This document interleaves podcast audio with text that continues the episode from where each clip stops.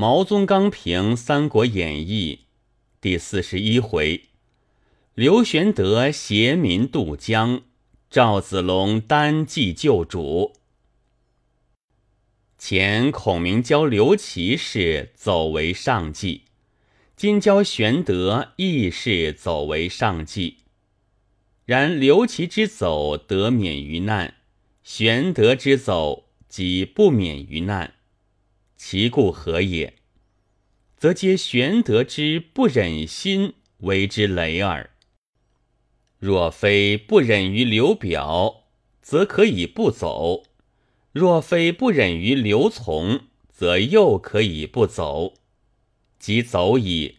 若非不忍于百姓，则犹可以轻于走，节于走，脱然于走。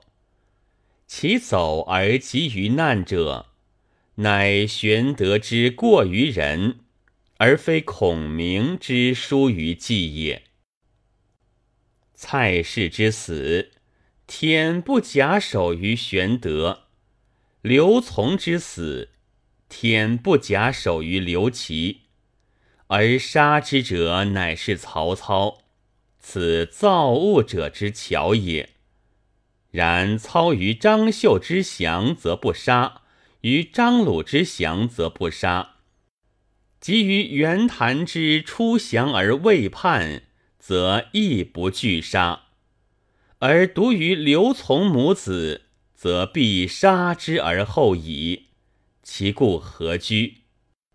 曰：从之意在永保荆州，失之则毁，毁则必怨。愿则旧臣之未降者，或将须枯尽以复燃，则可虑者一；及其臣之已降者，见故主尚在，亦将怀二心以图我，则可虑者二。且操方欲下江南，而从或复与其合。将结刘备以为我肘腋之患，则可虑者三。操之愁此至蜀矣。从即欲不死，岂可得哉？谭溪之意，子龙以三百人而不能救玄德；长坡之意，子龙以一单骑而独能救阿斗。是之不可知者也。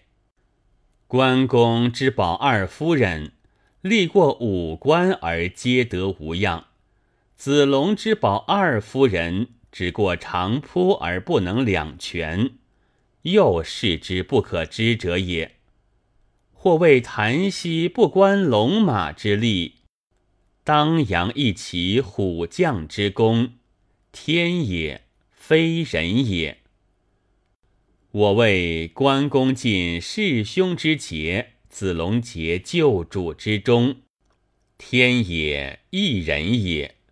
玄德弃荆州，己失其地利，犹幸邀天之佑，得人之助耳。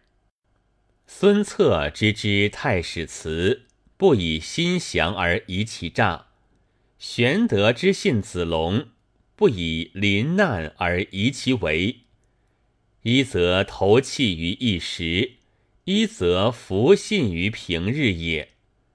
大约文字之妙，多在逆翻处，不有迷方之告，易得之疑，则玄德之时不齐，子龙之中亦不显。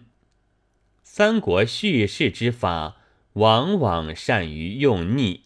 所以决胜他书，文有浮现之妙。玄德之取长沙，魏延之救黄忠，尚隔数卷，而此处襄阳城外，早有一魏延忽然而来，忽然而去。在此时，出无补于玄德，出无益于襄阳。而孰知欲为后日之用？真其事其文。徐氏不以死报夫仇，糜氏以一死全夫嗣，皆贤妻也。吴夫人临死托壮子于良臣，糜夫人临死托幼子于猛将，皆贤母也。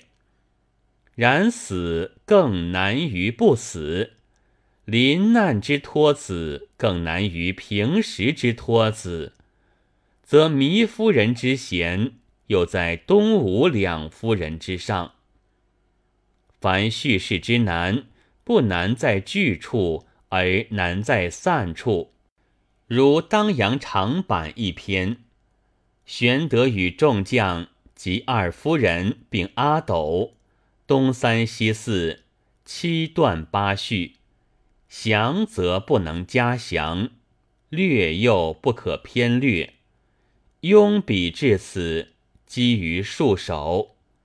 今作者将糜芳重剑。在玄德眼中叙出，简雍着枪，糜竺被缚；在赵云眼中叙出，二夫人弃车步行；在简雍口中叙出，简雍报信在翼德口中叙出，甘夫人下落，则借军士口中详之；糜夫人及阿斗下落。则借百姓口中详之，利落参差，一笔不忙，一笔不漏。又有旁笔，写秋风，写秋叶，写旷野哭声，将数千兵及数万百姓无不点缀描画。于常读《史记》，指项羽垓下一战。